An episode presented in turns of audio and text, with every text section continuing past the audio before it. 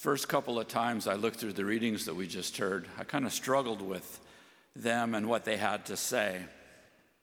It seemed like I just focused on the darker parts of them. In Jeremiah, we heard, I hear whisperings of many, terror on every side. And as often happens, the first time I read something from Paul, I'm not sure what he was talking about. I just heard about sin and death. And in the gospel, Jesus says, Fear no one and do not be afraid of those who kill the body. So I heard terror, death and sin, and killing of the body. And it all seemed negative to me, not something I wanted to think about or talk about. But as I wrestled with these readings, I sought some other voices and the opinions of others and found two different Catholic priests that had written very nice reflections on these readings. And both of them got to the same place and the same conclusion. The title of one's reflection, reflection was There's Beauty in the Ugly, and the other's was strikingly familiar. There's similar. There's beauty in the horror. Both had amazing examples of young women who were able to focus on the good even in really tough circumstances. One was a young Native American woman in Montana who was recently killed in a hit and run accident in the night on the side of the highway. Her name was Mika Westwolf. She was apparently a very positive young woman despite the struggles in her life before her death. And in the midst of her struggles, she wrote in her journal Heaven on earth is what we seek, but we forget that there is beauty in the ugly. Oh, how life would be if there were no ugly, no struggle, just everything we need was guaranteed. You know, the type of certainty only God can see. The other young woman was Etty Hillesum. She was a young Jewish woman who was ultimately killed in a Nazi concentration camp. We also have her journals from when she was in the camp, and they are remarkable in that they show her ability to see beauty even in the horror of the concentration camp. She wrote beautifully and poetically about a tree in the middle of the yard in the concentration camp. Despite her awful situation, she was able to see the beauty in the ugly.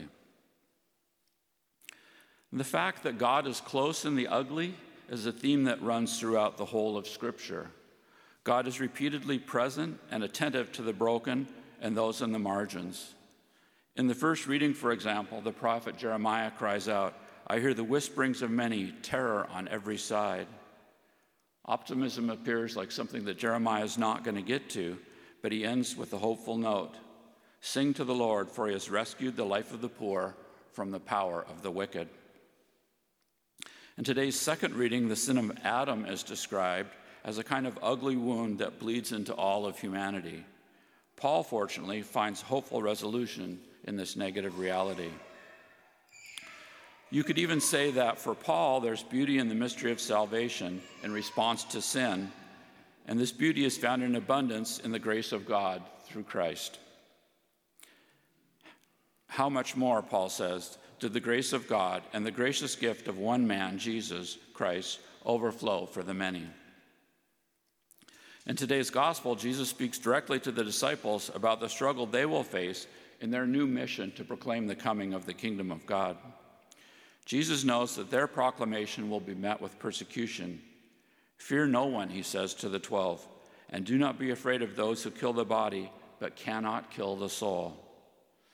Earlier in the gospel, Matthew described the first beatitude as Blessed are the poor in spirit, for theirs is the kingdom of heaven. And this is tied conveniently bookend with the last beatitude Blessed are those who are per- persecuted for righteousness' sake, for theirs is the kingdom of heaven. The theme within the Gospel of Matthew is that struggle is inherent to the coming of the kingdom. If there were no struggles, there would be no kingdom. Mika was right when she wrote, There's beauty in the ugly. There is beauty too in our willingness to stand with those on the margins as a foundation of our faith. Everyone who acknowledges me before others, Jesus reminds the 12, I will acknowledge before my heavenly Father. May we also acknowledge the struggles that the poorest in society often carry alone. May we proclaim a message that inherently belongs to them, for theirs is the kingdom. Do not be afraid. You are worth more than many sparrows. There's beauty in our struggles. There's beauty in the ugly. These readings today remind us the truth that no matter what happens, Jesus is there with us.